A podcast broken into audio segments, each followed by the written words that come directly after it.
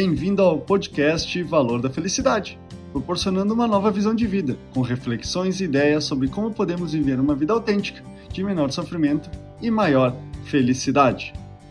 Ministro palestras de desenvolvimento humano e sou consultor em empresas. E em algumas atividades e questionamentos faço a pergunta: qual o seu maior medo? As respostas que ouço com grande frequência das pessoas são ficar sozinho ou perder as pessoas que amam. Essa ideia é o tema do podcast dessa semana: Medo da Solidão. Excluindo a questão que as pessoas, de maneira geral, utilizam seus relacionamentos, tanto familiares, íntimos, amizades e profissionais, para atender suas necessidades e curar suas misérias interiores, esse medo é incoerente ao que as pessoas mais fazem, ao ter constantes atitudes e comportamentos inadequados que, ao invés de aproximar as pessoas, acabam por afastá-las.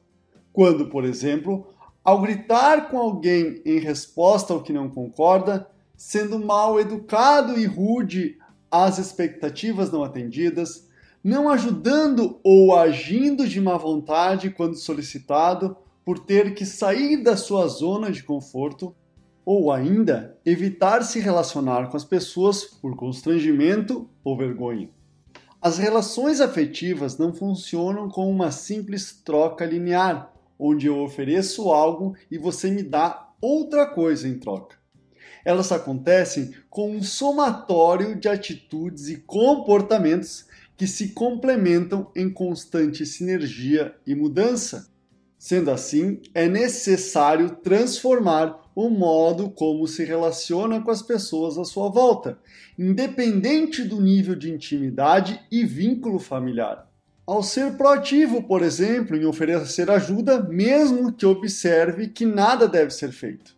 Estando, por exemplo, disposto a receber e ouvir as outras pessoas, sendo cordial e afetuoso e, por último e mais importante, sempre agradecer.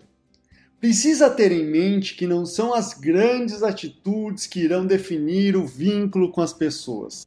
Isso ajuda, mas o que irá determinar é o que diz Maya Angelou. No final das contas, as pessoas não se lembrarão do que você diz ou fez. Elas se lembrarão de como você fez elas se sentirem.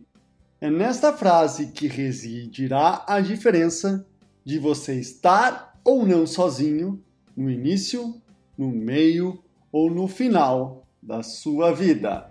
Este é o podcast Valor da Felicidade.